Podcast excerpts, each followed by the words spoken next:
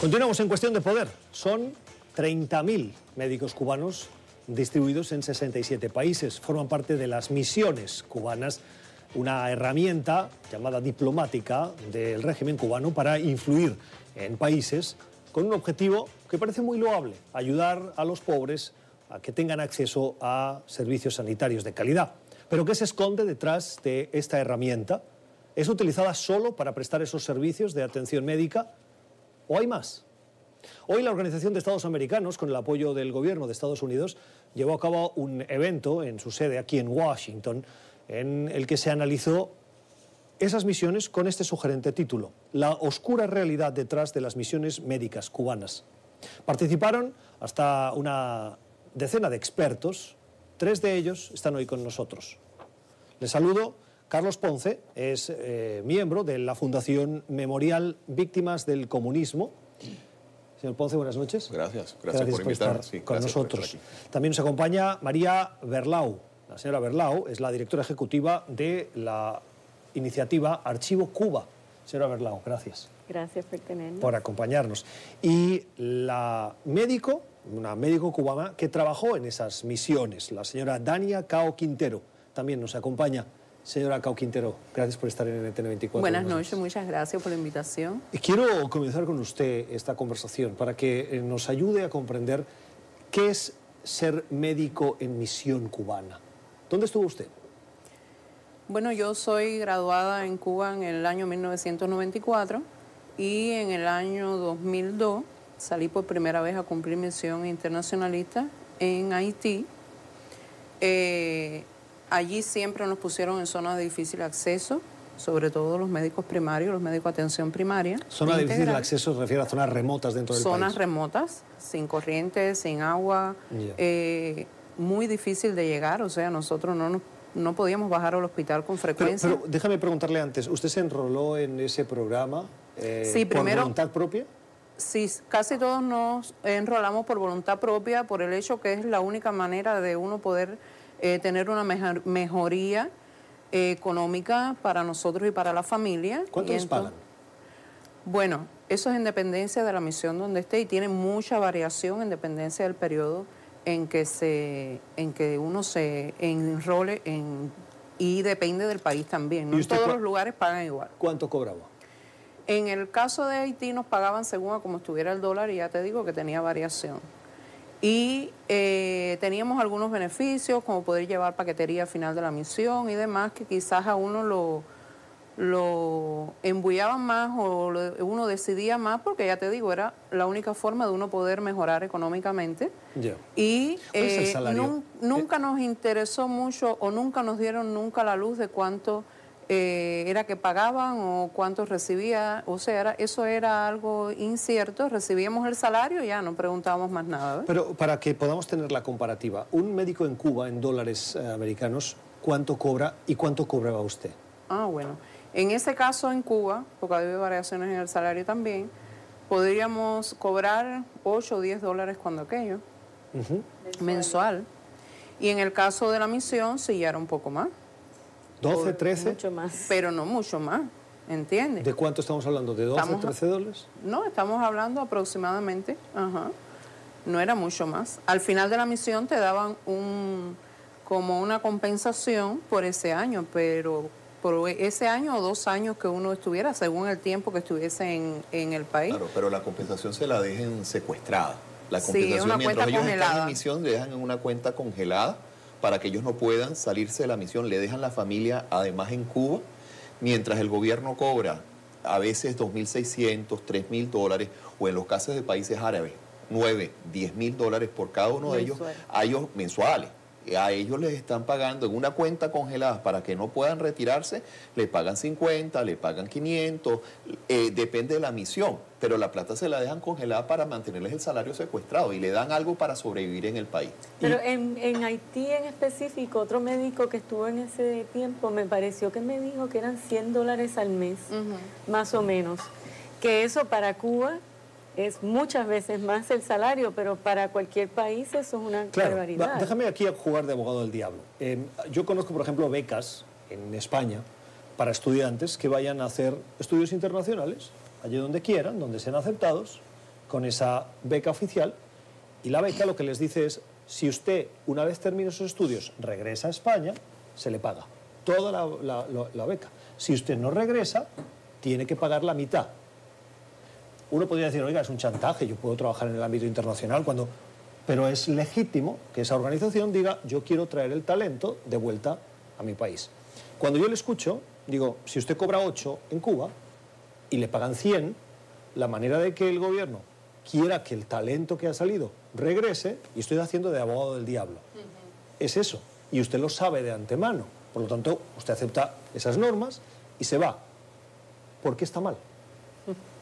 Le puedo contestar. Claro, claro, en claro. el caso de una beca, el Estado está haciendo una inversión en su educación. En el caso de un médico cubano o de un enfermero o técnico, porque son de distinto tipo, el Estado está explotando esa fuerza laboral, porque por ese médico recibe muchas veces más el salario que ese médico está cumpliendo con un servicio muy fuerte, porque hacen guardia, o sea, están sometidos a un régimen laboral muy fuerte. Entonces, una, una explotación, no tienen por qué retenerle su salario si se lo ganó. Además, te retienen el pasaporte, te retienen, este, la familia no te la dejan que tú te la lleves porque te la dejan secuestrada en Cuba. Y sería bueno que, que ella comente un poquito el término que utilizan la- para cuando ellos tratan de irse de la misión, los empiezan a buscar por todos lados. Tratan de llevárselos de vuelta a Cuba, a pesar de que se estén escapando para otro país, tratan de recuperarlos y llevárselo otra vez porque no quieren perder su ¿Y eso inversión. lo hacen con la connivencia de los países que reciben esas misiones? Claro. O sea, Casi siempre. En el caso, por ejemplo, de Brasil, con Lula, porque Jair Bolsonaro ha aplicado una política distinta, Lula, según sus palabras, señor Ponce, cuando Cuba decidía que el médico X tenía que regresar, Cuba garantizaba que la seguridad, las fuerzas de seguridad del Estado, ese médico fuese físicamente perdón. llevado a Cuba de vuelta. No, en el caso de Brasil, el, el programa empezó en el 2013 con Dilma Rousseff, después de Lula. Y en el caso de Brasil no es como el caso de Venezuela u otros países aliados como Bolivia, Ecuador y otros países de África donde hay más eh, alianza y control. En el caso de Brasil yo creo que los médicos estaban bastante libres de abandonar la misión sin ser reprimidos localmente. Había algo de eso, ¿no? Todo depende del país. Y al principio le dieron la posibilidad de que podían reunificarse con la familia. Muchos tuvieron la posibilidad de llevarse con ellos a toda la familia, que Pero fue al principio, al principio y aprovecharon esa oportunidad Para entonces migrar. ¿ves? En Brasil, porque hubo tanta presión popular y de la prensa y demás, en Cuba dio una serie de, de beneficios que no dio en otros países y entre ellos era que podía la familia venir a visitar por un periodo corto, pero muchos aprovecharon ahí de quedarse porque ya habían sacado a la familia. Ella, por ejemplo, está regulada y los médicos que abandonan misión y como mínimo no pueden regresar a Cuba por ocho años y no ha visto a su familia. ¿Usted eh, decidió abandonar las misiones estando dónde? ¿En Haití? En Venezuela. Nosotros, la misión de Haití era por dos años. Cuando llevábamos un año y cuatro meses, eh, nos hacen una reunión porque ya se abría, se abría el proceso de barrio dentro en Venezuela. Eh, era importante dar un impacto y entonces necesitaban médicos de experiencia, eh, un poquito con más años de servicio y nos plantearon la posibilidad de sí o sí de sacarnos de Haití para eh, cubrir esos espacios en Venezuela. En mi caso particular mm, nos ubicaron en el estado Zulia y siempre nos dieron eh, la información de que era un estado muy difícil porque reinaba la oposición, que dentro de la misión en Venezuela era una misión más, o sea, una misión con más peso y más especial.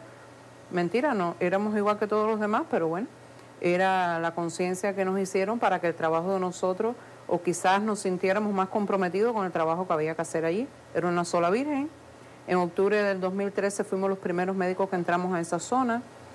Pasamos de todo porque la población nos repudiaba, ¿ve?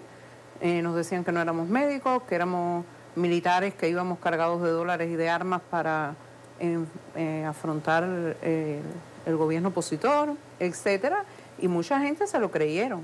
Incluso nos costó trabajo que nos aceptaran y todavía hay personas que nunca aceptaron esa posición. En conversaciones eh, previas aquí en este programa he hablado con analistas que aseguraban que esos médicos cubanos recibían formación que no era estrictamente médica y que podía tener contenido eh, de acciones militares, de insurrección, de contribuir a la inteligencia cubana eh, con su trabajo de una manera subversiva, trabajando como médicos toda esa creencia que usted está diciendo que algunos de los posibles eh, pacientes que usted podía tener eh, decían y creían. ¿Usted recibió algún tipo de formación diplomática, militar, de uso de armas, estando en Cuba antes de comenzar esas misiones? Bueno, nosotros recibimos capacitación sobre todo del, del, sentido médico, pero en Cuba estamos preparados constantemente para cualquier situación militar, porque eso no se le puede negar a nadie. constantemente preparado? Porque desde los estudios, en el bachiller o décimo, nos dan asignaturas que es de preparación militar. Después estamos pertenecientes a unas brigadas que también recibíamos, eh, eh, o sea, adiestramiento y cómo entrenarnos. Eso es algo normal, entre comillas, ¿no? Pero bueno, es algo que no en La Habana sí recibimos un periodo de entrenamiento, sobre todo porque nos íbamos a enfrentar a enfermedades y a cosas que aparte, además de que la habíamos estudiado, no es lo mismo enfrentarlo en la realidad. Y después, cuando la época de nosotros, los primeros grupos que salieron, eh, Fidel daba la despedida de esos grupos y ahí, por supuesto, nos daba el grado de conciencia, de, nos hacía creer o nos explicaba la importancia que teníamos nosotros en el peso de mantener eh, una conducta ejemplarizante en este país por el peso que significaba para Cuba de su mejoría económica, de la familia, demás y demás. Pero puedo, añadir a eso, sí, ese tema, porque ella, por supuesto, ella es una médica legítima, pero de Cuba como recluta su dirección de inteligencia, eh, es que ellos ponen eh, médicos que entrenan como oficiales de inteligencia y sirven como médicos comunes y corrientes, ¿no? Eh, que hacen un trabajo en coordinación con la estrategia de inteligencia del país, de, espiar, de coger información, pero las misiones llevan mucho personal que no es personal médico de por sí. Y de hecho muchos de los técnicos que se entrenan para manejar equipos y son eh, gente de inteligencia, los choferes, los administradores, los jurídicos, como le llaman, esa es la gente que está más capacitada para hacer esa función. ¿Usted recibió eh, instrucciones solicitándole información que no era estrictamente médica o incluso de pacientes que tenía que ser información confidencial para que eh, fuera enviada a Cuba? Sí teníamos eh, que participar. En nuestro censo nosotros teníamos que tener bien, identificadas la familia, el grado, con el grado de si estaba en la derecha, si estaba en la izquierda, teníamos que hacer una atención especial con esas personas. Nosotros trabajamos en zonas de difícil acceso, o sea, de muy baja clase. Yo trabajé siempre en, zonas indígenas. Entonces era muy fácil eh, de manipular o quizás de explicarles a esa persona que lo correcto era la revolución, lo que nosotros estábamos haciendo, como ellos de verdad fueron beneficiados, porque no puedo decir que no, era muy fácil de uno eh, incluirlo. Nosotros teníamos que tenerlos bien identificados. En el caso de las elecciones teníamos que jugar un rol principal y garantizar de que esas personas fueran a votar. Después cuando empezaron a surgir otras misiones teníamos que apoyarlas. Eh, vaya, para que el gran peso cayera sobre el proceso que, revolucionario que se estaba llevando en Venezuela. ¿no? O sea, ustedes tenían una injerencia en la política interna. De, forma indirecta, si pudiéramos decir, de forma muy directa. Bueno, en el caso que nos explicaban a nosotros, de forma muy indirecta, pero era convenciéndolos de que el proceso de nosotros era lo ideal. Tengo que eh, irme a una primera pausa. Le quiero preguntar, la gente que usted identificaba como eh, personas que no eran afectas al régimen de Nicolás Maduro, ¿qué trato diferencial les ofrecían ustedes? ¿Cómo las marginaban? ¿Recibieron algún tipo de marginación? Al principio no. Pero ya después, al final de la misión, sí se estaba teniendo conducta diferenciada con esas personas. ¿Qué tipo de diferencia? Eh, habían lugares, eso era por territorio, habían lugares que ya el mismo Consejo Comunal, que es como decir los líderes del barrio, eh, impedían que esas personas asistieran a la consulta o, recibieran beneficios directos del o sea, Se les negaba a los negaba que no eran ideológicamente afectos eh, la atención médica. Se les negaba las misiones Después cuando em, empezaron a aparecer ya al final, casi antes de yo eh, decidir irme, cuando empezaron a aparecer las ayudas por las bolsas del CLAP, ya se le negaban las bolsas a esas personas y ya se tenían, o sea, aparte. Eh, se, ya se empezaron a dividir la... Al principio se trató que no y siempre nos decían que había que tratarlos iguales, demás y demás. Pero ya después con nosotros y el resto de las misiones se vio la diferencia. Lo que estoy viendo aquí es que al tratarlos a todos iguales recogían la información y cuando tenían toda la información recogida, entonces les decían segmenten, porque ya saben quiénes son los que votan a un partido o los que votan a otro. Además ya estaban identificados los que eran radicales y los que uno podía... Qué perverso, ¿no creen? Eh, ¿Algún comentario antes de ir a la pausa? No, este es un sistema, es que lo que la gente no termina de entender, este es un sistema económico para darle gran parte del ingreso a Cuba, pero de explotación, de esclavismo, para hablamos de casi 100 mil, porque estamos hablando de la familia, estamos hablando de los hijos, estamos hablando que los hijos se quedan retenidos en Cuba. Estamos hablando de todo un sistema perverso de, represión, de esclavismo, para mantener un régimen y además mantener una red de espionaje en diferentes países. Quería añadir sobre eso que tengo en mi poder una información de hace poco tiempo en Venezuela se pasó una directriz de que el tipo de sangre de los venezolanos, aparte de toda la información que tiene, los, eh, los médicos están mandando para Cuba el tipo de sangre de los pacientes que atienden los cubanos. Eso es información privada de un paciente. Seguro, pero a, ese nivel, o sea, coopera la misión de médica porque en Venezuela Cuba ha recogido toda la data de los ciudadanos, hasta el tipo de sangre tienen los médicos que mandan para Cuba la oscura realidad de las misiones médicas cubanas, el tema en el que hoy nos estamos enfocando aquí en cuestión de poder. Vamos a una primera pausa. Al volver hablamos con el embajador de Estados Unidos en la Organización de Estados Americanos, el señor Carlos Trujillo, quien está teniendo un papel activo como parte de esta administración estadounidense para hacer frente a estas misiones médicas. Ya regresamos.